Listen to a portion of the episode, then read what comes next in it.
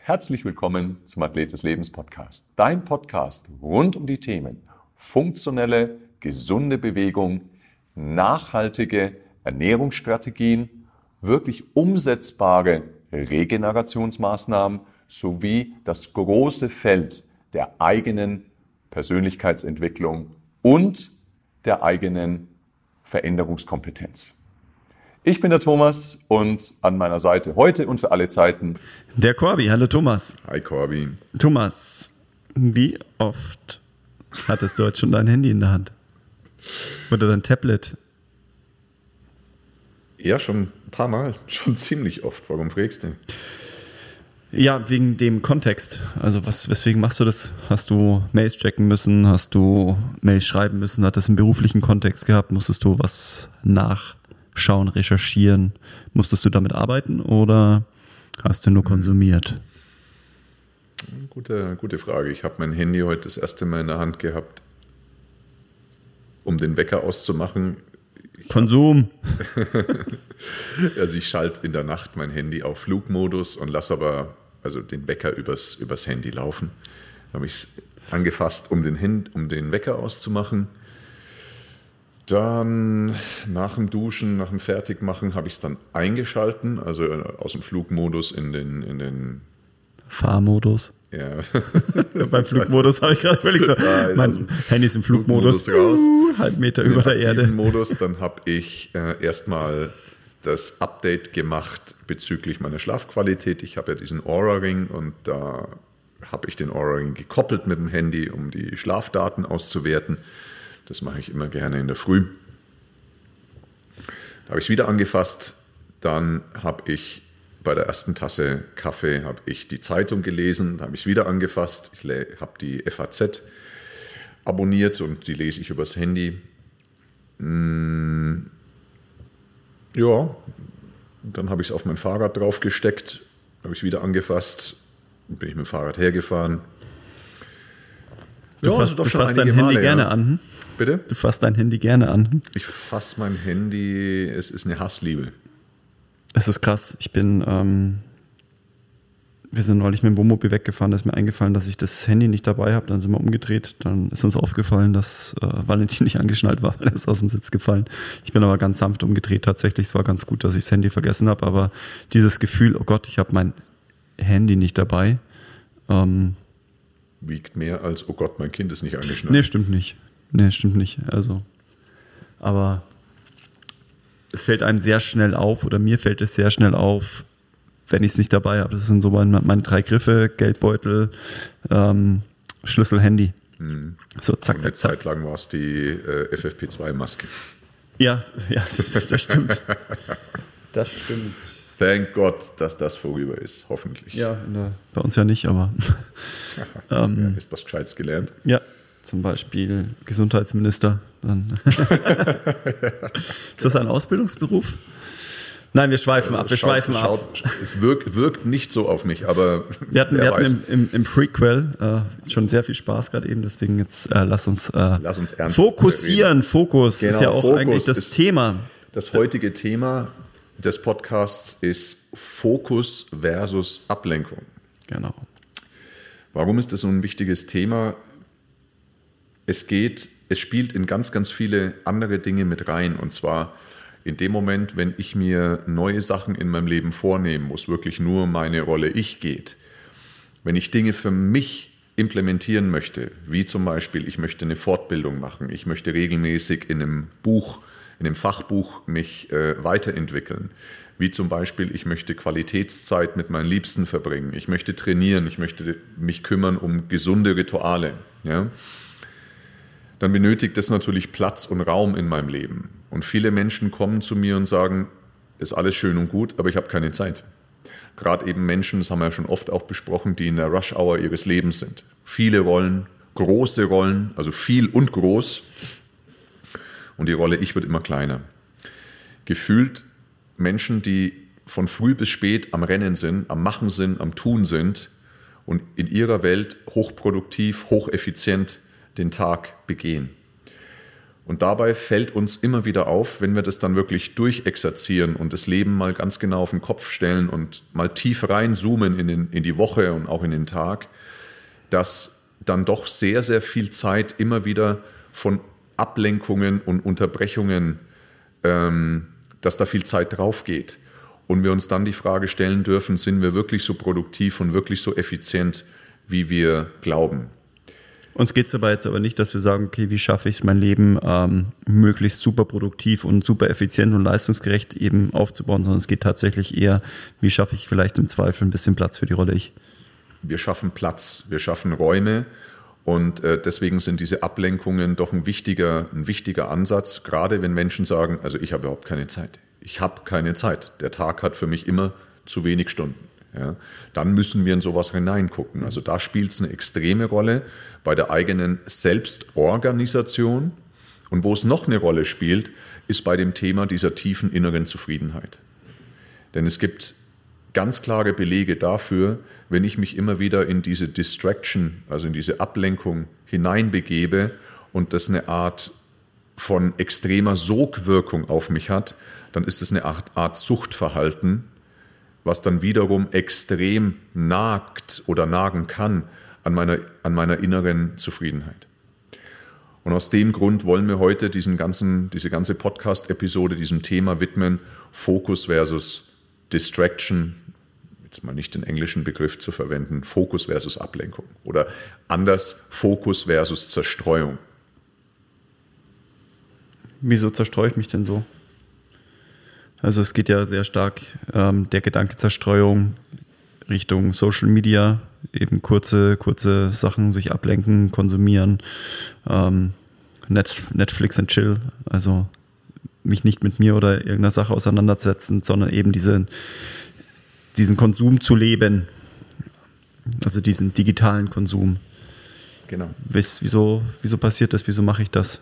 Also ich mache es ja auch. Also das ist ähm, wenn ich, ich habe tatsächlich noch nie diese, diese Handyzeit getrackt, ähm, aber allein ähm, bei irgendwie Messenger-Diensten mal nachzuschauen, ob eine Nachricht da ist oder ähm, nicht Messenger-Dienst, sondern ähm, Spiegel Online-Fokus, wie auch immer, dann irgendwelche Nachrichtenticker zu lesen, ist ja auch Konsum, hm. Zerstreuung.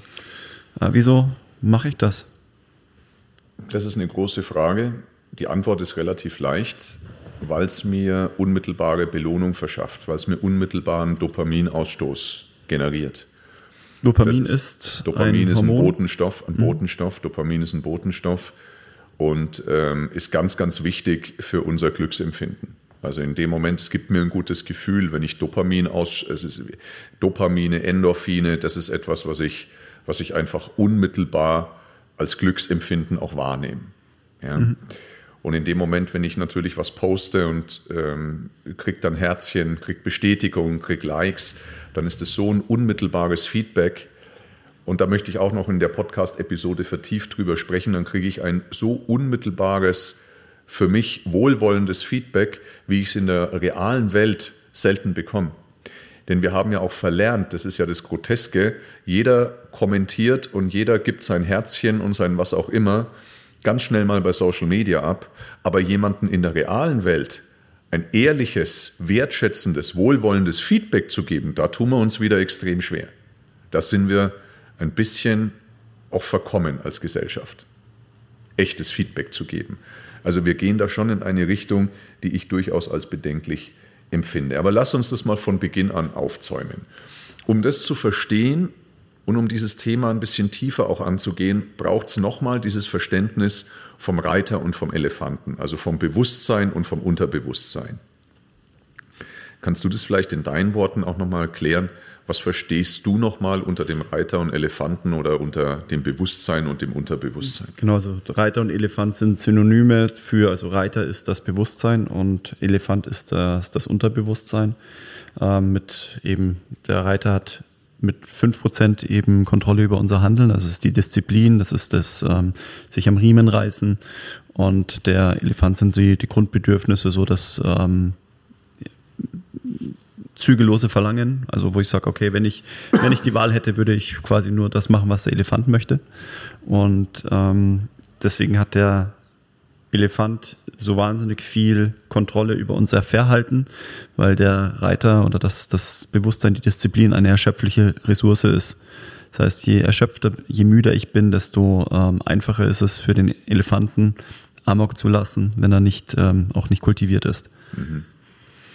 Genau richtig. Also in dem Moment, es braucht zu Veränderungsprozessen, es braucht für die Dinge, die mir wichtig sind, die mir vielleicht am langen Ende ähm, ein gutes Gefühl geben und mich einfach in meiner Potenzialentfaltung weiterbringen, die brauchen häufig eine Anschubsenergie und eine Anschubsmotivation, also im Sinne von Disziplin, Selbstregulation. Ähm, und ja, es ist eine Art von erschöpflicher Ressource. Sie kann nur jedoch tatsächlich mit den richtigen Maßnahmen auch relativ schnell wieder aufgeladen werden. Also nicht so wie ein erschöpfter Körper, der braucht einfach seine Zeit, sondern ich kann mit guten Tricks, mit guter Selbstfürsorge, mit Atemübungen, mit Reflexionsräumen, da haben wir schon oft drüber gesprochen, Dingen, die ich, äh, die niedrigschwellig sind, für mich tue, kann ich das schnell wieder aufbauen. Ähm, lass uns mal mit ein paar Key Facts um uns schmeißen. Wir nehmen täglich, das müssen wir uns mal auf der Zunge zergehen lassen, wir nehmen täglich im Unterbewusstsein, also im Elefanten, also nicht täglich, äh, sondern wir nehmen sekündlich, so, wir nehmen sekündlich in unserem Unterbewusstsein 10 Millionen Bit an Informationen wahr. Sekündlich im Unterbewussten 10 Millionen Bit pro Sekunde. Was wir bewusst verarbeiten können, sind 50 Bit pro Sekunde. 10 Millionen Bit kommen rein, die so auf uns einprasseln, sekündlich, und 50 Bit können wir bewusst verarbeiten. Das heißt, dieses bewusste Verarbeiten, die reine Kognition, die ist total limitiert. Das ist schon mal ein ganz, ganz wichtiger Punkt. Wir können bewusst diese Menge und Unmenge von Informationen, die wir den ganzen Tag so konsumieren, die überfordert uns massivst, weil unser Gehirn im Bereich unseres Neokortex einfach so gestrickt ist, wie es gestrickt ist. Wir haben keinen Dual-Core-Prozessor wie vielleicht manche Computer, deswegen können wir auch nicht Multitasking ist eine Illusion, da kommen wir auch noch drauf. Das heißt, bewusst nehmen wir eine ganz limitierte Menge einfach nur wahr. Deswegen ist es ja so wichtig, was viele nicht verstehen, dass wir auch den Gesamtkonsum an Gesamtinformationen gut auswählen, weil sonst überfordert uns das in einer Art und Weise, die völlig, völlig maßlos ist. Viele Menschen schauen so extrem darauf, was sie essenstechnisch konsumieren, also nicht jeden Tag zu McDonald's zu gehen oder was auch immer. Also viele Dinge oder viele Menschen achten extrem auf gesunde Ernährung. Sie achten darauf, was sie in ihren Körper lassen. Nur genau die gleichen Menschen scheren sich einen Teufel darum, was sie in ihr Gehirn reinlassen. Und das ist etwas, was wir, ich glaube, in der Zukunft noch viel, viel stärker beachten dürfen, dass wir extrem darauf achten dürfen, was lassen wir in unser Gehirn rein. Setzen wir uns da auch auf Diät oder konsumieren wir geistigen Fastfood, geistiges Fastfood in einer Art und Weise, wie wir das mehrheitlich in der Gesellschaft momentan tun? Wir vergessen zum Großteil, dass das Gehirn, genau wie der Körper, das, das, der Körper das Essen, so muss das Gehirn die Informationen verdauen. Das heißt, es braucht Zeit. Wenn wir zu viel essen, brauchen wir einfach ein bisschen Ruhe und müssen verdauen oder wir machen Verdauungsspaziergang. Wenn wir aber zu viel an Informationen aufnehmen, was machen wir? Wir gehen sofort in die nächste Information, in die nächste Ablenkung und lassen keinen Raum für Reflexion, wo wir die Informationen verdauen könnten, wo wir synaptisch in Kohärenz wiederkommen. Das ist nämlich dann, wenn das Gehirn verdaut. Das machen wir nicht. Also 10 Millionen Bit versus 50 Bit. Das ist schon mal das Erste, wo ich, was wir an Fakten haben. Soll ich dir mal sagen, ähm, wie lang wir durchschnittlich mit äh, digitalen Medien so am Tag zu tun haben? Laptop mal, mal ausgenommen. Ja. Es sind im Durchschnitt drei Stunden und 15 Minuten täglich. Drei Stunden und 15 Minuten täglich. Digitale Medien. Sag mir mal eine Zahl, wie oft, es ist echt spannend, diese Studie, wie oft am Tag berühren wir, das war ja deine Frage am Anfang, wie oft am Tag berühren wir durchschnittlich in vier, innerhalb von 24 Stunden unser Handy? Boah, ich würde mehrere hundert Mal wahrscheinlich sagen. Ich würde jetzt irgendwas an die 200 Mal denken. 200 Mal? Ja, ist wahrscheinlich immer noch zu niedrig, oder? Es sind statistisch gesehen, ist allerdings eine amerikanische Studie, 2617 Mal. Entschuldigung, meinte ich ja 2617. es sind 2617 Mal berühren wir am Tag unser Handy. Aktiv, also geht es nicht darum, dass es in der Hosentasche ist oder sondern. Ja, wir doch berühren. Also es ist immer, wo ich hinfasse. Ja, okay. wir berühren. 2617 Mal unser Handy. Das ist krass, gell? Was haben wir gemacht, bevor es Handys gab? Du hast ja nicht am Tag 2617 Mal das Telefon angefasst, um zu schauen, ob es jemand anruft oder ob ein Leerzeichen da ist. Oder also kein Schwein ruft mich an. Das ist schon krass. Ja, die große Frage ist erstmal das Warum. Warum ist es so attraktiv, sich in Ablenkung, in Ablenkung zu begeben? Ist das, was du gerade vorhin gemeint hast, ist dieser Belohnungseffekt, oder? Das also wenn dieser, ich sage, ich, ja. Ich muss ja nicht mal in Interaktion mit jemandem treten, wenn ich sage, ich habe ähm, ich habe das Handy, ich schaue rein und ich kann mir irgendeinen Content holen, der mich zufrieden stimmt, also wo ich meine Dopaminausschüttung habe. Für den einen ist es ein Katzenvideo, für den anderen ist es ein Post, für den anderen ist es ein Reel oder ähm, schöne Wohnmobile anschauen auf YouTube. Ja. Oder ein, was hast du mir vorhin gesagt, der Trailer zu oh nein. Squid Game? Ja, Gott. Das war keine Dopaminausschüttung bei den Jungs. Ja. Ja. Also, also 2617 Mal. Es ist diese Belohnung, dieser Belohnungseffekt. Und das ist vielleicht jetzt noch an dem Punkt ganz wichtig, dass wir da mal die Erklärung machen, warum fällt uns das denn so schwer, ähm, von diesen Ablenkungen fernzubleiben. Ne? Weil dann glauben wir ja auch, okay, ist ja wieder genau das Gleiche. Es kommt der innere Richter, der innere Antreiber. Wenn wir dann vielleicht doch wieder zu lange an, bei Social Media gehangen sind, als wir das eigentlich tun wollten, dass wir dann danach wieder sagen, oh, das war jetzt echt verlorene Zeit, ich fühle mich irgendwie danach. Die meisten Menschen sagen, sie fühlen sich nach einer halben Stunde Instagram nicht irgendwie besser wie davor, sondern eher ausgemergelt ne, und ein bisschen erschöpft. Ähm, und dann kommt wieder dieser innere Richter, der sagt, okay, bin halt zu schwach, ich schaffe den Absprung nicht und so weiter und so fort. Das sind ja genau die gleichen Mechanismen ähm, wie bei Dingen, die ich für mich tun sollte und für mich vornehme, die ich dann vielleicht nicht tue. Und es ist genau umgekehrt, aber die gleichen Mechanismen bei Themen der Ablenkung, die ich nicht unterlassen kann. Also Dinge, die ich für mich tun sollte und tun möchte, die mache ich nicht und die anderen Sachen sollte ich unterlassen. Das ist nämlich ganz spannend, wenn wir sagen, wir wollen neue Dinge in unser Leben etablieren und also erstmal implementieren und etablieren, dann ist es ja unglaublich wichtig, gerade wenn unser Leben relativ voll ist, dass ich auch bei Dingen loslasse. Ist ja eine ganz wichtige Coaching-Frage bei uns. Wo lässt du los? Mhm. Dafür muss es mir aber erstmal wieder bewusst werden, dass ich das Verhalten überhaupt an den Tag zeige, weil ich bin ja im ersten Step ganz wieder bewusst inkompetent, äh, unbewusst inkompetent, dass ich gar nicht weiß, ähm, wie mein Medienverhalten ist, wie oft schaue ich drauf, genau. wie oft fasse ich das Ganze an. Also allein jetzt die Zahl über 2000 Mal ist ja, ich bin jetzt aus der unbewussten Inkompetenz in die bewusste Inkompetenz, also wie, wie schlecht ich da eigentlich bin, mhm. wie oft ich das schaffe. Ja. Und die Thematik ist ja folgende. Wir sollten genauso viel Fokus darauf setzen, auf die Dinge, die wir unterlassen wollen, wie die Dinge, wie, wie Fokus auf die Dinge zu setzen, die wir neu implementieren wollen. Also was sich als Übung zum Beispiel total anbietet, ist eine Not-to-Do-List zu schreiben. Welche Dinge sollte ich und möchte ich unterlassen? Wo sollte ich loslassen? Eine Not-to-Do-List. Finde ich genauso wichtig wie äh, Projekte und To-Do-Listen im Leben zu implementieren. Wir packen immer nur rein, aber wir entrümpeln so selten. Wir sollten unser Leben immer mal wieder, also ähnlich wie den Computer oder den Keller, auch mal entrümpeln. Ist wichtig. Eine Not-to-Do-List.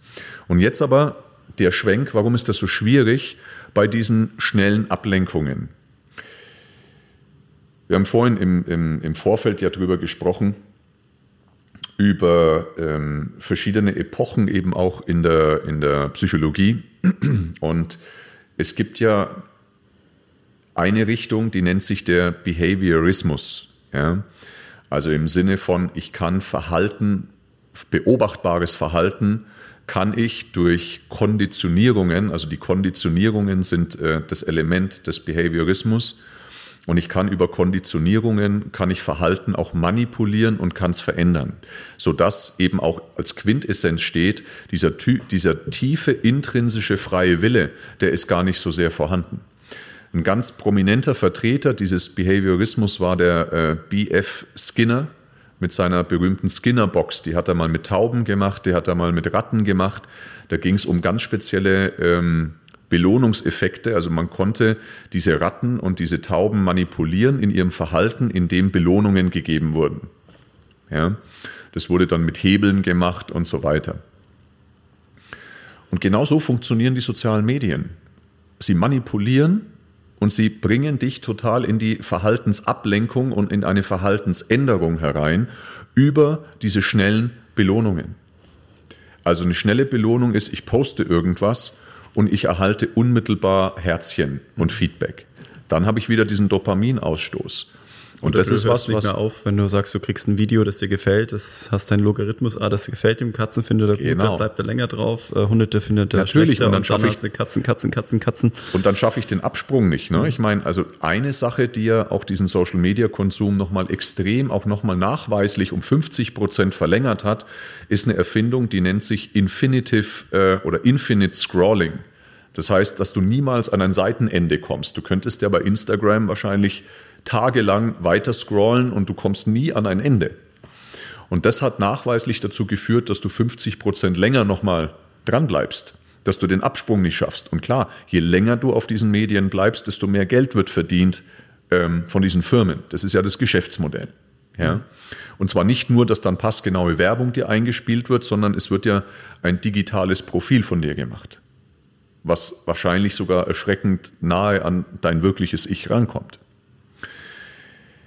Das ist aber ist, ist ein anderes Thema, ob, ob das gut oder schlecht ist. Fakt ist einfach, dass es genau diese Belohnungsmechanismen sind, die uns enorm, und deswegen ist die Welt echt komplex geworden, die uns enorm wieder Selbstregulation abverlangt, ähm, das zu unterlassen. Also es geht nicht nur darum, warum wir uns so schwer tun, im Sinne von Selbstregulation Dinge neu zu implementieren in unser Leben. In der heutigen Welt der puren Ablenkung, so wie ja noch nie, kostet uns jeden Tag unglaublich Selbstregulation, Dinge zu unterlassen. Und das deutlich mehr wie früher, weil wir früher einfach nicht die Optionen hatten. Und es folgt, wie gesagt, diese ganzen Medien, diese, diese fast-consuming Medien, folgen alle diesem Skinner-Prinzip des Behaviorismus, dieser Konditionierung, diesem schnellen Belohnungssystem. Wir haben jedoch ja den Anspruch, dass wir selber ins Cockpit unseres eigenen Lebens mhm. steigen und selbstbestimmt, selbstwirksam leben und arbeiten. Das heißt, wir müssen Strukturen und Mechanismen für uns aufbauen, wie wir uns vor solchen Dingen auch schützen, ohne die komplett aus unserem Leben zu eliminieren. Also ich wäre weit entfernt davon zu sagen, weiß oder schwarz, das ist das pure Böse und wir müssen das eliminieren. Nein, Smartphones, digitale Medien haben ja unser Leben auch sehr einfach und, und, und auch bereichert. Aber es ist einfach eine Sache, genauso wie mit Zucker. Ich habe ein schnelles Glücksgefühl, eine schnelle Belohnung, nur wenn wir sagen, wir haben hier Zucker an jeder Ecke, Bäckereien, Süßigkeiten, was auch immer, so haben wir die digitalen Medien mit genau demselben Mechanismus, haben wir ja noch inflationärer um uns herum und tief eingegraben in unser aller Leben. Das heißt, was gibt es für Strategien, sich da wirklich wirkungsvoll davor zu schützen? Wo kann ich loslassen und wo übersteigt es auch einfach, auch wieder im Sinne von Reiter- und Elefantmodell, meine pure Willenskraft? Das ist, es ist äh, nicht einfach. Und ich blicke da auch durchaus kritisch und schon auch mit Sorge ähm, auch auf meine Tochter, die jetzt fünf Jahre alt ist, die dann irgendwann und die jetzt schon immer mal wieder, weil wir es aber auch manchmal nicht konsequent vorleben, dann sehen sie, seht sie Mama und Papa mit dem Handy und dann rennt die einfach her und nimmt auch mal das Handy weg. Ja? Und die kennt sich ja mittlerweile, das ist ja auch sehr, sehr idiotensicher, so ein Handy. Ja? Also die kennt meinen Code, die kennt alles, ja, und dann muss ich wieder schimpfen. Und dann denke ich mir manchmal, es stimmt eigentlich, ich war jetzt auch kein Vorbild, weil ich dann doch noch mal schnell meine E-Mails gecheckt habe. Und wir haben tatsächlich äh, etwas eingeführt bei uns zu Hause. Ich habe eine Box gekauft, eine Handybox aus Holz und da legen wir, äh, wenn wir sagen, es ist Family Time, legen meine Frau und ich legen das Handy rein und da ist eine Zeitschaltuhr dran. Und dann programmieren wir die Uhr auf zwei Stunden oder was und dann können wir tun und lassen, was wir wollen. Wir kommen an die Handys nicht ran.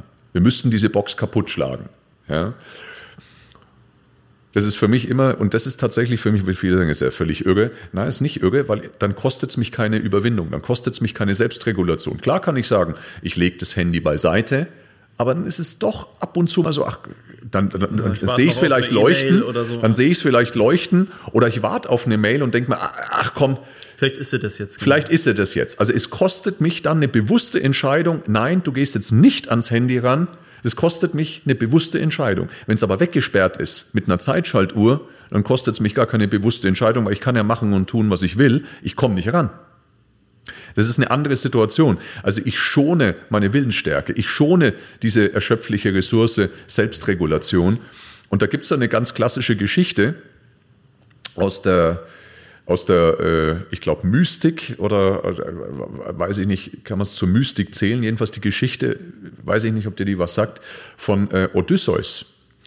Der ist doch, äh, da gab es doch diese Geschichte, dass es in in einer gewissen Meeresregion, also Odysseus war ja ein ähm, mystischer Segler und äh, der oder Weltumsegler und ähm, da gab es doch diese, diese Geschichte, dass in einem Meeresabschnitt gab es doch diese Sirenen, mhm. also diese Meeresbewohner, die ausgeschaut haben, sondern, mystisch. Ich weiß nicht, wie es anders ist. Es geht ja um die Mythen. Und Mythen, ja. Genau, aber ich weiß nicht, wie das ja. Mythisch. Und äh, Fakt ist, dass diese Sirenen waren wunderschön und haben super schön gesungen. Und alle Seefahrer, die in diese Gewässer fuhren, sind denen verfallen, sind ins Wasser gegangen, sind ertrunken. Und Odysseus hat gesagt, nee, ich verlasse mich nicht auf meine Selbstregulation, sondern der hat sich von seinen Matrosen an den Mast binden lassen und hat somit diesen Sirenen widerstanden. Und ich glaube, wachs ins Ohr, oder? Ja. ja. Also genau. War auf und der Suche nach dem goldenen Vlies. Genau, und das war die, kann sein. Und das ist die, und das ist die, und das ist die Geschichte. Und der hat sich auch nicht auf seine Selbstregulation verlassen. Ja? Und ich glaube, dass es tatsächlich ganz wichtig ist in der heutigen Zeit, dass wir effektive Strategien entwickeln, wie wir unsere Willensstärke schonen und trotzdem auf unser Gehirn aufpassen und, wie ich es immer so schön sage, äh, unser Gehirn vor einer Informationsflut in Sicherheit bringen. Das Thema ist Wasted Time, oder? Das Thema ist Wasted Time und also, Ablenkung. Und ich möchte hier nochmal verschwendete paar, Zeit. Verschwendete Zeit, denn ich möchte nochmal ein paar Fakten nochmal hier beschreiben. Dieser Irrglaube, dass es Multitasking gibt und Ablenkung ist nichts wie gefühltes Multitasking. Beispiel, wir zwei unterhalten uns und mein Handy vibriert und ich unterbreche das Gespräch mit dir gefühlt nicht und check aber trotzdem meine E-Mails.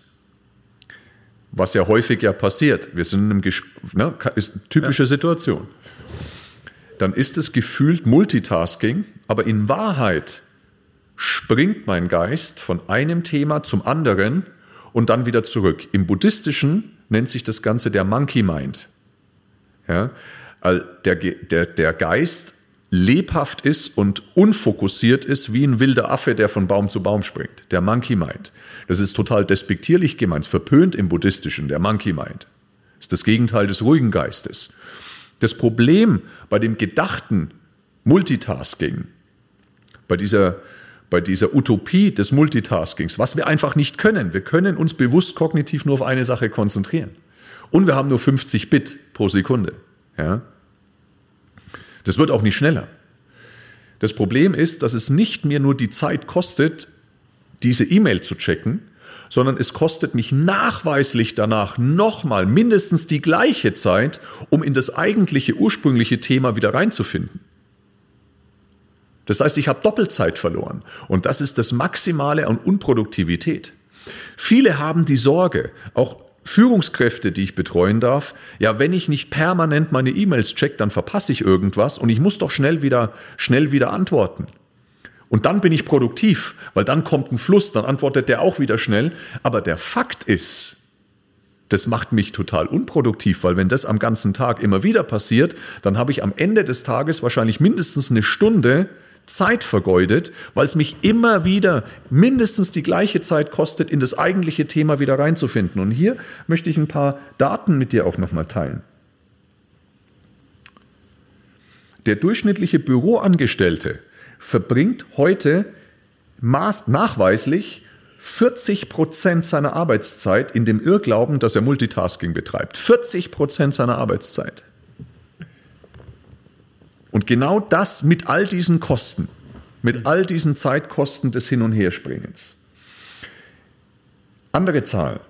Die meisten Menschen haben an einem Bürotag, an einem normalen Bürotag, keine einzige Stunde am Stück ohne Unterbrechung, wo sie arbeiten können. Beim 8-Stunden-Tag nicht mal eine Stunde konsequenten Arbeiten.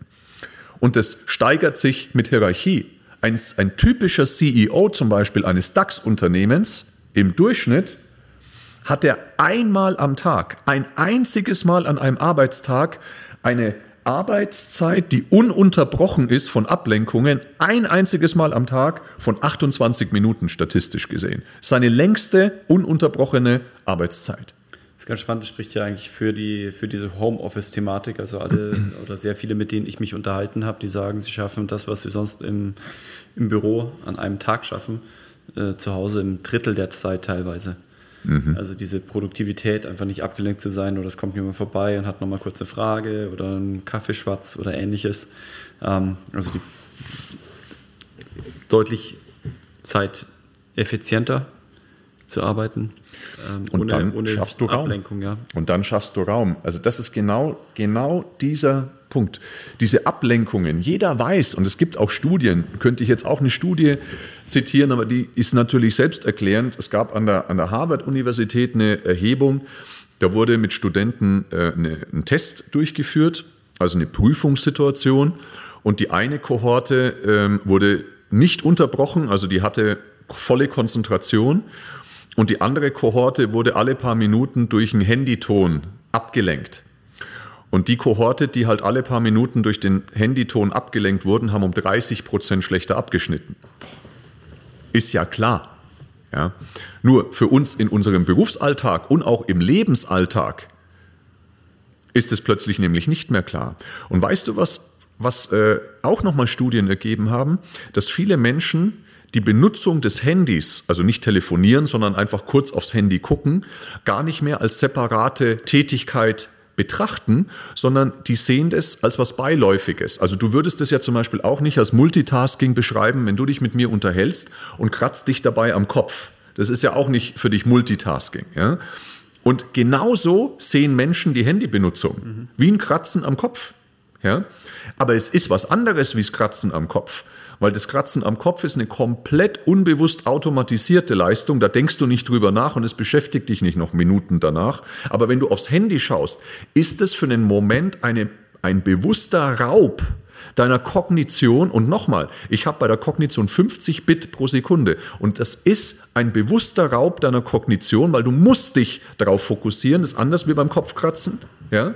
Und dann brauchst du die gleiche Zeit mindestens nochmal, um dich wirklich wieder vertieft auf die eigentliche Thematik zu verlassen. Das heißt, du bist wie der Hamster im Rad, du bist weder produktiv noch effizient, auch wenn du glaubst, du wärst effizient und effektiv bist du schon mal gleich gar nicht. Mhm.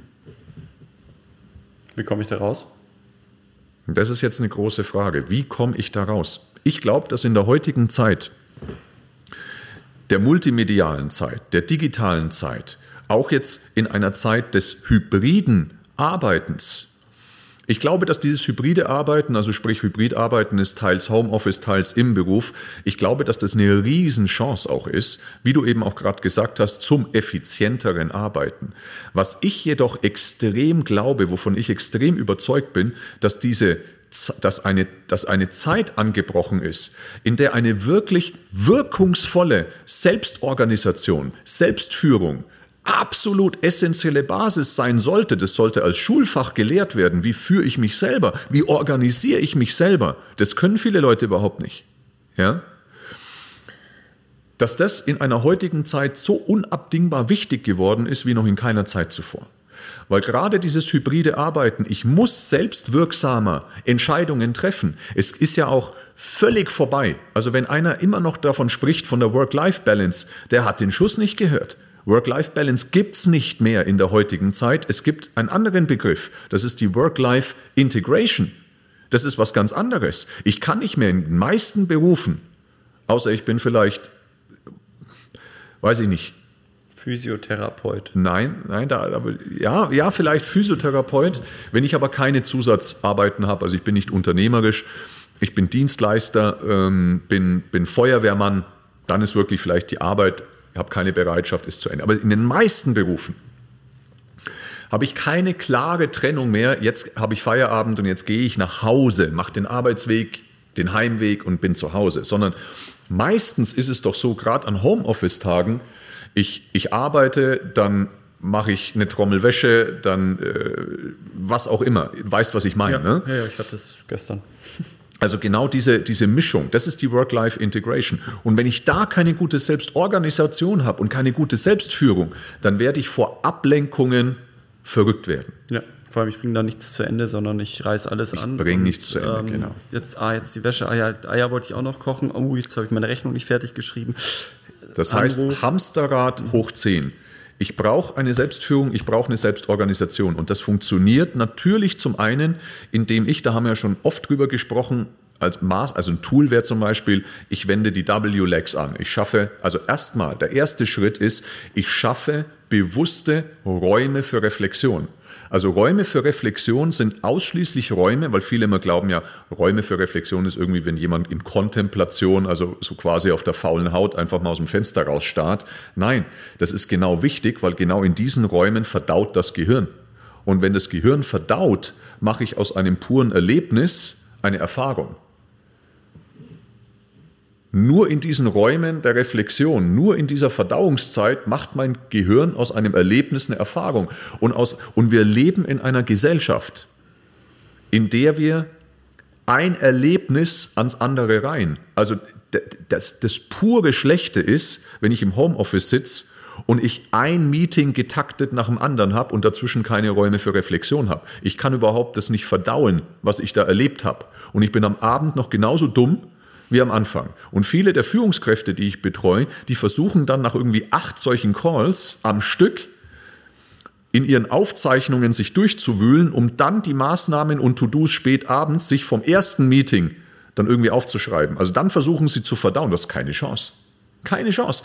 Also da braucht es eine andere Form von Etikette, eine andere Form von Rahmen. Aber wenn es dann eine 10 Minuten oder 15 Minuten Pause zwischen den Meetings gibt, was machen dann wieder viele? Sie kramen ihr Handy raus und gehen in die Ablenkung.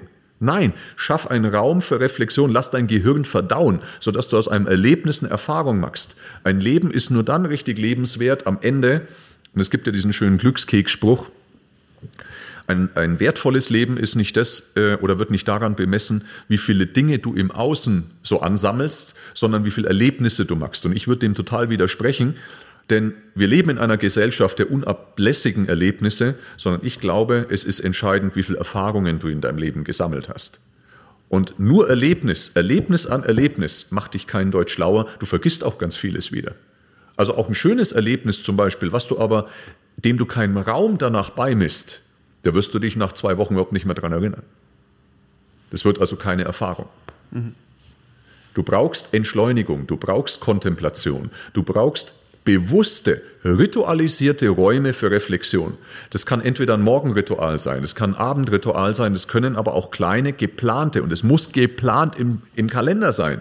Es gehört zur Selbstorganisation dazu, dass ich mir 10 bis 15 Minuten Slots immer wieder unter dem Tag reinsetze, wo ich nur in Kontemplation verdaue, geistig. Und nicht schon wieder am Handy bin. Das ist der erste ganz wichtige Schritt in der Selbstführung. Der zweite ganz wichtige Schritt ist, diese Not-to-Do-Liste anzufertigen. Erstmal mir bewusst zu werden, was sollte ich denn über, unterlassen? Was möchte ich, wo sollte ich denn loslassen in meinem Leben? Was sind Zeitfresser? Was sind Energiefresser, die ich wirklich loslassen kann? Das sind wir ja im Bereich der Selbstorganisation, das haben wir oft schon besprochen, bei diesem Eisenhower-Prinzip. Ne? Mhm. Quadrant 1, wichtig und dringend. Quadrant 2, wichtig und nicht dringend. Quadrant 3, nicht wichtig, aber dringend und Quadrant 4 nicht wichtig und nicht dringend. Lass uns die Quadranten vielleicht nochmal noch mal durchsprechen. Quadrant 1, wichtig und dringend, da wirst du den Löwenanteil deines Tages drin verbringen. Also letztlich alles, was terminiert ist und irgendwo mit deinem Beruf oder mit unmittelbar deinem Privatleben ähm, was darauf einzahlt, ist wichtig und dringend. Jetzt zum Beispiel hier, wenn wir uns treffen für diese Podcast-Produktion, das ist für uns beide wichtig und dringend, was terminiert ist. Ja? Meistens terminiert. es ist ja meistens terminiert. Es ist eigentlich immer terminiert. Ja. Nur. Für manche ist es dann wichtig und dringend und für die anderen äh, nein. also das ist Quadrant, für den verpassten Termin am Montag. Quadrant 1. Da wirst ja alles dazu, auch Kinder ins, in die Schule bringen. Ähm, genau. erwischen. Da wirst du auch, wie gesagt, ist völlig normal, dass du den Löwenanteil deines Tages in genau diesem Quadranten verbringst. Quadrant 2 ist wichtig und nicht dringend. Das ist für dich, für deine Rolle Ich, für dein Weiterkommen, für dein inneres Wachstum, für deine Weiterentwicklung ist das der wichtigste Quadrant. Das sind Dinge wie zum Beispiel, ich nehme mir vor, joggen zu gehen. Ich äh, möchte mich gesund ernähren, möchte mein Essen zubereiten. Ich möchte ausreichend schlafen. Ich möchte äh, diese Weiterbildung besuchen. Ich möchte Du weißt, was ich meine. Ja? Das ist alles wichtig, aber es ist nicht dringend. Weil ich weil, dazu du, nur mich selbst brauche. Genau, weil du nur dich selber brauchst. Und das ist jetzt eine ganz spannende Geschichte, weil ob du joggen gehst oder nicht, das interessiert kein Schwein. Ja? Außer du wirst ein verlässlicher Partner deiner selbst und gehst mit dir selber eine Verbindlichkeit ein, dann ist dir das vielleicht dann auch irgendwann wichtig und dringend. Aber nur, wenn du dich selber wertschätzt. Und viele und die meisten Menschen mögen sich gar nicht so sehr besonders und schätzen sich selber nicht so viel wert, wie sie andere wertschätzen. Deswegen ist es für sie, was sie für sich selber machen, ist immer die Aufschieberitis. Das kommt immer, gerade wenn ein gestörter Handlungsplan in die Woche reinkommt, dann ist das das Erste, was hinten runterfällt. Mhm. Und viele trauen sich nicht mal reinzuschreiben in ihren Terminkalender, in ihren Outlook-Kalender, habe ich ganz viele ähm, Mitarbeitende von Firmen, Führungskräfte, ganz viele, die sagen, ja, ich kann doch nicht reinschreiben, das ist jetzt Time für mich. Ja, doch, genau das. Du solltest es dir wert sein, zu sagen, ich habe einen Termin mit mir selber. Ja, klar. Warum schäme ich mich dafür, einen Termin mit mir selber zu haben? Ich schäme mich doch auch nicht dafür, reinzuschreiben, ich treffe mich mit dem Corby zum Podcast. Ja? Das ist Quadrant 2. Quadrant 3, nicht wichtig und dringend. Wenn du merkst, dass Quadrant 3 voller wird pro Woche und es Woche für Woche gleich ist, dann ist die Erkenntnis daraus, du kannst keine Grenzen setzen. Denn das sind meistens Dinge, die dir andere Menschen, Familie, Freunde, aber auch im Kolleginnenkreis, Dinge, die dir andere überstülpen und du keine Grenze setzt. Wenn du dich permanent überschütten lässt von nicht wichtig und dringend, also Dinge, wo du sagst, okay, ich helfe meinen Freunden, bei einem Umzug zum Beispiel. Ich bin für meine Familie da. Ich bin für Kollegen, ich übernehme für Kollegen Arbeiten, weil die im Urlaub sind, die dann auch wieder terminiert sind. Wenn, das ist ja gut für andere da zu sein. Nur wenn ich mich darin aufopfer und dieser Quadrant 3 überhand nimmt, dann bin ich kein Athlet des Lebens, dann bin ich ein Opfer des Lebens. Dann setze ich keine Grenze. Ich stehe für mich nicht ein. Quadrant 3 gilt es nicht auf Null zu schrauben, aber wohl dosiert zu steuern. Das ist super wichtig. Und jetzt kommen wir zum Quadranten 4. Nicht wichtig und nicht dringend. Und da sind wir tatsächlich bei fast allen diesen Ab von diesen Ablenkungen. Bei Netflix, bei Social Media und so weiter. Nochmal was anderes ist, wenn ich sage, ich nehme mir heute vor, heute schaue ich mir einen schönen Film am Abend an. Ja, und ich nehme den bewusst vor. Dann ist das eine bewusste Energiespenderzeit, dann ist es wichtig, aber nicht dringend. Ja. Wenn ich aber einfach mich von diesen Ablenkungen verlocken lasse, dann ist das Quadrant 4 nicht wichtig und nicht dringend. Der pure Zeitfresser. Quadrant 4 gilt es möglichst zu eliminieren im Leben. Wenn ich wirklich sage, es ist für mich weder wichtig noch dringend. Wenn ich mir einen bewussten Energiespender nehme, das heißt bewusster Konsum von Instagram oder ich muss es oder möchte es beruflich nutzen, dann ist es wieder Quadrant 2, ist es wichtig, also gerade wenn ich es privat als Energiespender verwende, dann ist es wichtig und nicht dringend. Wenn ich es beruflich verwende, ist es wichtig und dringend, dann gehört es zum Job dazu. Mhm. Ja. Ich muss es halt im Kontext sehen. Wenn es aber für mich eine pure Ablenkung ist, mit diesem kurzfristigen Belohnungssignal, dann ist es Quadrant 4 und das ist hochgradig Gift für mich. Und jetzt kommt die und jetzt kommt eine spannende Erkenntnis in der Psychologie. Ganz klar, fühle ich mich zu diesem Quadranten 4, wenn ich das wirklich mal Woche für Woche ausfülle nach dem Eisenhower-Prinzip, was ich nur jedem raten kann, macht wochenmäßig diese Planung in, im Zuge eurer Selbstorganisation und ich merke, ich fühle mich hochgradig, hochgradig angezogen vom Quadranten 4. Und er ist relativ voll bei mir oder häufig anzutreffen. Und ich fühle mich extrem angezogen davon. Dann ist das meistens schon ein Suchtverhalten. Und es ist eine Flucht vor meiner Realität. Leute, die sich extrem die Quadranten 4 hingezogen fühlen, als Sog, ist häufig eine Flucht vor der Realität, weil die Realität mich vielleicht überhaupt nicht zufrieden stimmt, null Endorphine und Dopamin mir gibt, null Erfüllung gibt und deswegen brauche ich dieses Suchtverhalten. Passt in die heutige Zeit ganz gut, glaube ich. Ja. Also ist da, wo ich mich gerade so einen Ticken wiederfinde. YouTube Short-Videos tatsächlich erst vor kurzem entdeckt und da gibt es viel Distraction Time. Also ist dann so, wo ich sage, mhm. okay, nicht drüber nachdenken, Sachen aufschieben, Weißt du, das ist ja genau der Punkt in dem Moment, wenn wir unser Leben ganz gut im Griff haben und wenn auch die Außenwelt es hergibt, dass es einfach okay ist, wenn ich mich, wenn ich einfach zufrieden mich fühle in meiner Haut, wenn ich mich wohlfühle in meiner Haut, dann mag ich diese Räume für Reflexion, also stille Momente, wo ich halt auch mal zum Nachdenken komme. In dem Moment, wenn mir alles um die Ohren fliegt, und wir haben ja auch durchaus wirtschaftlich unternehmerisch schwere Zeiten, dann merke ich das schon auch, dann tun diese Räume für Reflexion extrem weh, wo ich sage, oh nee, ich will nicht hinschauen, das ist, tut zu weh. Und dann flüchte ich mich noch mehr in die Ablenkung. Nur das bringt mich noch mehr in die Unzufriedenheit. Das mhm. heißt, ich persönlich, ich zwing mich in diese Räume für Reflexion, auch wenn die wehtun.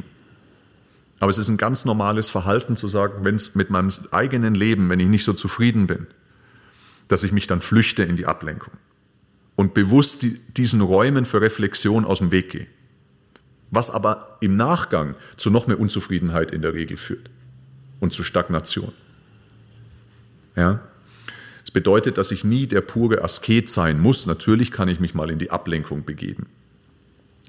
Nur ich glaube, dass es ganz wichtig ist, dass ich diese Bewusstmachung habe und eine unglaublich gute Selbstorganisation. Nochmal, wenn es dann darum geht, wo sollte ich loslassen, diesen Quadranten 4 sollte ich loslassen. Das kann ich auch wie mit etwas neu reinnehmen, nicht nur mit Willensstärke machen, nicht nur mit Selbstregulation machen. Und das sind wir wieder bei Dingen, die mir dann einfallen, um das Ganze mir selber leichter zu machen. Ich mache ein Beispiel, auch am Computer gibt es doch äh, diesen Fokusmodus, wo dann nicht die E-Mails permanent reinploppen und so weiter. Ja? Das ist das eine. Ich kann aber immer noch, wenn ich am Computer arbeite, aktiv zum Beispiel in Outlook einfach reingehen, auch wenn ich es nicht per Push in dem Moment bekomme. Jetzt gibt es aber zum Beispiel für den Computer eine App, die heißt Freedom. Und da kann ich zum Beispiel einstellen über diese Freedom-App, welche Apps sind wie lange geblockt. Das heißt, ich komme da nicht ran. Und das ist nochmal was anderes, weil dadurch brauche ich die Willensstärke nicht aufbringen, weil ich komme nicht ran. Ich empfehle ja jedem ganz stark, dass ich nur ein oder zweimal am Tag Blöcke einbaue, wo ich E-Mails beantworte. Vielleicht dreimal am Tag, aber blöckeweise und nicht opportun, wenn welche reinkommen, weil das bringt mich in die Ablenkung. Nur es erfordert Willensstärke, nicht in Outlook reinzugucken, zum Beispiel. Es geht aber leichter, wenn ich eine App habe wie Freedom, die mir das gar nicht ermöglicht. Und genauso ist es beim Handy mit diesem Kästchen. Für mich. Es ist eine Sache zu sagen, ich stelle mein Handy auf Flugmodus und lege es in einen anderen Raum. Das mag für viele Leute funktionieren. Für viele Leute, für viele andere Leute kostet es aber trotzdem ein bisschen permanente Überwindung, weil jedes Mal Gang zur Toilette, du gehst vielleicht an diesem Raum vorbei und denkst da, ah, ich könnte doch mal kurz nachgucken. Wenn es aber weggesperrt ist, komme ich gar nicht hin. Ich schone meine Willenskraft. Und ich glaube, dass wir da noch lang nicht am Ende der Fahnenstange sind, wie ein gesunder Umgang mit dieser Informationsflut und Ablenkungsflut, äh, wie der vonstatten gehen kann. Solange das Geschäftsmodell von diesen riesigen Konzernen, solange das Geschäftsmodell das ist, dass sie mehr verdienen, je länger ich an diesen Medien klebe und je öfter sie mich ablenken und stören. Bin ich aber nicht sicher, ob sich von dem Geschäftsmodell irgendwann mal, ob solche Großkonzerne, es wird ja immer wieder auch in Wirtschaftsmedien beschrieben, irgendwann werden solche Riesenkonzerne zerschlagen. Geht das überhaupt in dem digitalen Bereich? Muss aus ethischen Gründen dieses Geschäftsmodell überarbeitet werden? Wird sowas mal verboten, als Droge zum Beispiel? Ist ja alles denkbar, mhm. weil es ist nichts anderes wie eine Droge. Ähm, wie können wir einen gesunden Umgang lernen? Denn ausschließlich mit Willensstärke sehe ich da ehrlich gesagt schwarz, weil eben nach Skinner Behaviorismus da so viele Triggermechanismen in uns äh, auch, auch von Endorphin, von, von äh, biochemischen äh, Triggern da geweckt werden, dass das einfach wahnsinnig schwer ist, da ein gesundes Maß zu finden, weil die Verfügbarkeit stetig da ist. Ist, nicht an, ist, ist ja was anderes wie mit harten Alkohol, den du halt erst ab 16 oder ab 18 bekommst. Ist anders. Ja. Und du brauchst eben diese Anfangsenergie nicht. Also das, was wir immer wieder sagen, Energiespender, die eine Anfangsenergie brauchen, wie zum Beispiel jetzt äh, ein Training, wo du dich danach, also erstmal die Überwindung, Energie reinsteckst, dann während dem Training verbrauchst du Energie und am Schluss gehst du aber raus, boah ja, gut geschafft, gibt dir ein gutes Gefühl, ist ja auch eine Belohnung. Mhm. Ja. Und die, diese Anfangsenergie, die musst du ja nicht aufbringen. Ich meine, das Handy rauszuholen, aufzumachen, mal nachschauen, ist ja sehr schnell erledigt. Also der Tipp ist wirklich das, mach eine Wochenplanung, keine Tagesplanung, mach eine Wochenplanung. Schau mal in diesen Eisenhower-Quadranten rein. Mach dir das wirklich bewusst, wie viel Zeit verbringst du im Quadrant 4. Drösel deine Woche wirklich mal ganz granular auf. Wie oft lässt du dich ablenken, um dann wirklich so eine Not-to-Do-List aufzustellen, um Raum in deinem Leben wieder zu schaffen. Und dann erarbeite dir Strategien, die der Willensstärke einsparen, dass du nicht zu viel Zeit in diesem Quadranten 4 verbringst. Und dann gilt es natürlich, dann diese Räume für Reflexion reinzubauen ins Leben, ganz strategisch reinzubauen.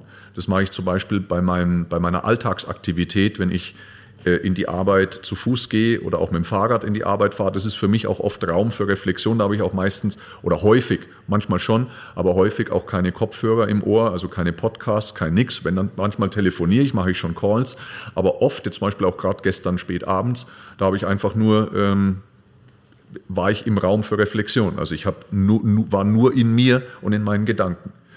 Und ja, und gerade wenn halt das Leben krass um die Ohren fliegt, wenn die Sorgen sehr groß sind im Leben, dann tut es echt weh, weil dann lenkt natürlich ganz automatisch, werden deine Gedanken dahin gelenkt. Ja. Ist übrigens, und, und das musst du aushalten. Das musst du aushalten und äh, das verdauen lassen. Das musst du bearbeiten, das musst du aushalten, weil ansonsten verbuddelst du das und es wird irgendwann Teil deines Elefanten. Weißt du, was ich meine? Mhm. Das ist im, im Buddhistischen übrigens dieser Raum für Reflexion. Im Buddhistischen nennt sich das Ganze der Wandering Mind, also der wandernde Geist. Und das ist was anderes wie der Monkey Mind.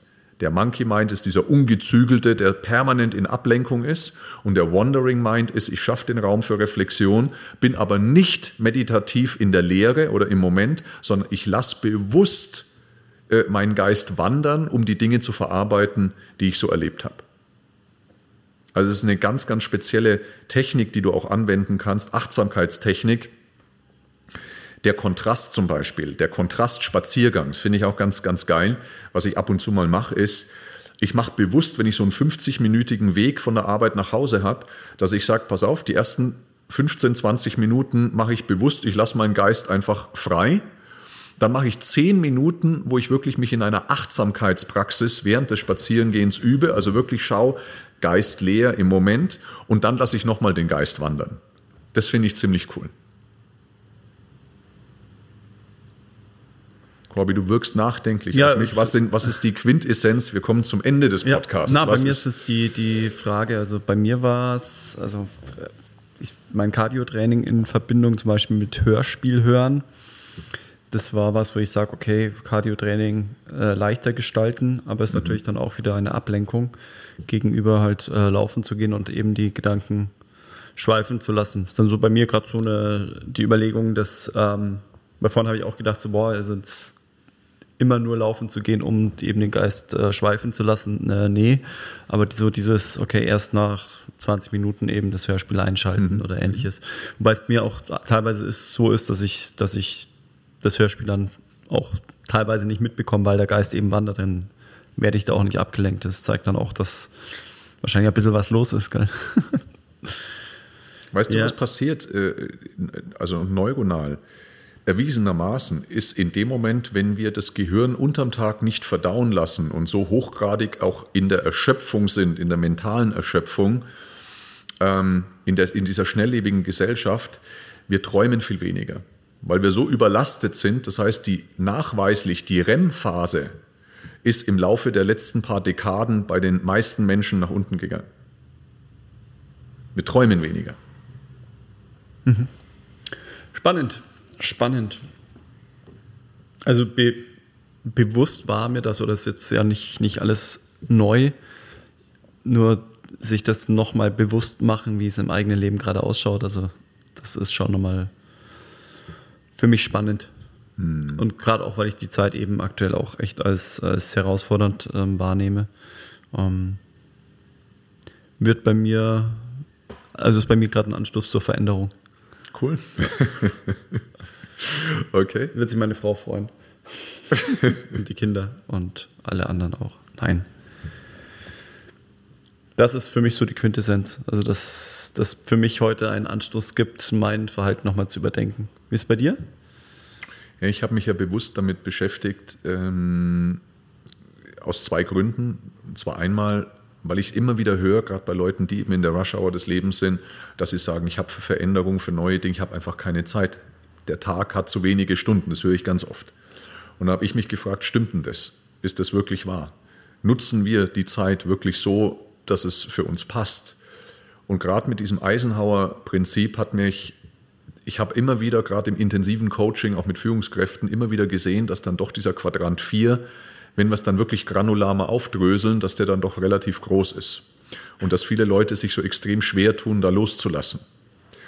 Und dann habe ich Bücher darüber gelesen. Ich kann ein Buch kann ich äh, extrem empfehlen, das finde ich äh, dazu ganz, ganz großartig. Dieses Buch heißt Abgelenkt abgelenkt, wie uns die Konzentration abhanden kam und wie wir sie zurückgewinnen von Johann Hari. Finde ich ein cooles Buch, richtig gutes Buch. Abgelenkt. Und, ähm, und das hat mich sehr zum Nachdenken gebracht, weil auch natürlich äh, in den, auch in den vergangenen Monaten bei mir durch diese ernsten Zeiten, durch viele Sorgen, die wir haben, auch unternehmerisch, wirtschaftlich auch haben, ähm, ich mich schon auch ertappt habe, dass ich dann mal für zwei Wochen, vielleicht waren es auch drei, so gut wie jeden Abend mich in irgendeine Ablenkung geflüchtet habe. Und ich aber gemerkt habe, wie meine Energiebatterie, mein Energiefass über diese zwei, drei Wochen sukzessive leerer geworden ist. Also ich habe mich nicht besser gefühlt, ich habe mich immer schlechter gefühlt. Und ähm, das hat mich auch nochmal so ein bisschen verstärkt ins Grübeln gebracht und ich auch gemerkt habe, dass in dem Moment, wenn dann meine, mein Energiefass Stück für Stück nochmal mehr runtergegangen ist, wie ich mich gescheut habe vor diesen Räumen für Reflexion, wie das einfach wehgetan hat und ich dann auch in den wachen Zuständen unterm Tag in kurzen, stillen Momenten dann sofort zum Handy gegriffen habe, um mich wieder abzulenken. Und mir das wiederum nicht gut getan hat. Das ist ja ein Teufelskreis. Ja, das ist ja nicht schön, das ist ja nichts, was, was mir Energie gibt am Ende. Wenn ich 10, 15 Minuten Netflix, äh, äh, Instagram einfach nur scrolle, Oder deswegen eine halbe Stunde später ins Bett gehst. dann fühle ich mich erschöpfter wieder vor. Also es ist, wenn ich 10 Minuten zum Fenster rausschaue und dabei irgendwie entweder nichts mache oder ein Espresso genieße und einfach nur gucke, dann fühle ich mich nach den 10 Minuten aufgeladener. Wenn ich aber 10 Minuten auf Instagram scroll und ich hatte davor vielleicht noch 40 Prozent im Tank, dann fühlt sich danach wie 35 oder 30 an. Also für mich kein Energiespender. Klar, weil das erfordert ja eine immense Konzentration, diese vielen, vielen Eindrücke, wo du aber dich in keinen Eindruck ja richtig vertiefst. Also uns fehlt es an Gesellschaft, in dieser schnelllebigen Gesellschaft fehlt es an Tiefe, weil wir gar keine Zeit mehr haben, uns in irgendwas zu vertiefen. Und ich wollte wieder mehr Tiefe in mein Leben haben, auch wenn es weh tut. Mhm. Und das war für Aber mich die der Veränderung eben, die erfordert den Kraftaufwand dann. Und was mich, was es bei mir nochmal krass ausgelöst hat, ist das, dass ich sage, wir haben früher ja immer sehr, sehr stark bei diesen Lifestyle-Veränderungen über Dinge geredet, die ich neu in mein Leben implementiere. Und äh, was aber mindestens genauso wichtig ist, ist eben das Thema, was sollte ich entrümpeln? Also diese Not-to-Do-List, das hat für mich auch an Übung, an Coaching-Übung nochmal enorm an Gewicht äh, gewonnen. Mhm. Also nicht nur, welche Rollen lasse ich los, was tut mir nicht gut, sondern im Zweifel auch, welches eigene Verhalten tut mir nicht gut, wo lasse ich da los, wo gewinne ja. ich Zeit. Mhm. Genau. Ja.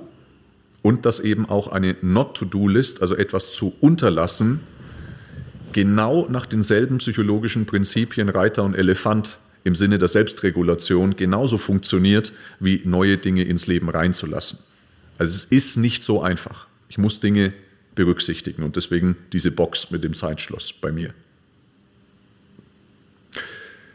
Ich hoffe, du konntest wieder etwas mitnehmen aus diesem Podcast. Du siehst zwei nachdenkliche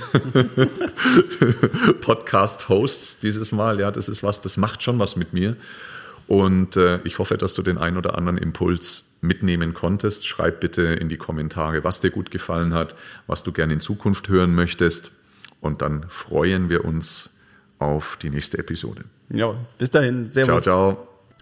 Wenn du dich für richtig gutes Personal Training oder auch holistisches Coaching interessierst, dann melde dich unter info at r1-sportsclub.de und buche noch heute deinen Termin. Alternativ kannst du uns natürlich auch besuchen auf unserer Website unter www.r1-sportsclub.de. Du bist bereits Trainer oder Coach und bist vielleicht am Anfang deiner Karriere oder auch schon einige Jahre in dieser Branche zugange. Möchtest dich aber noch weiterentwickeln, möchtest von den besten und erfahrensten Coaches in der Branche lernen. Dann melde dich an bei unserer R1 Academy und buche noch heute deinen Lehrgang unter www.r1-academy.de. Thank you.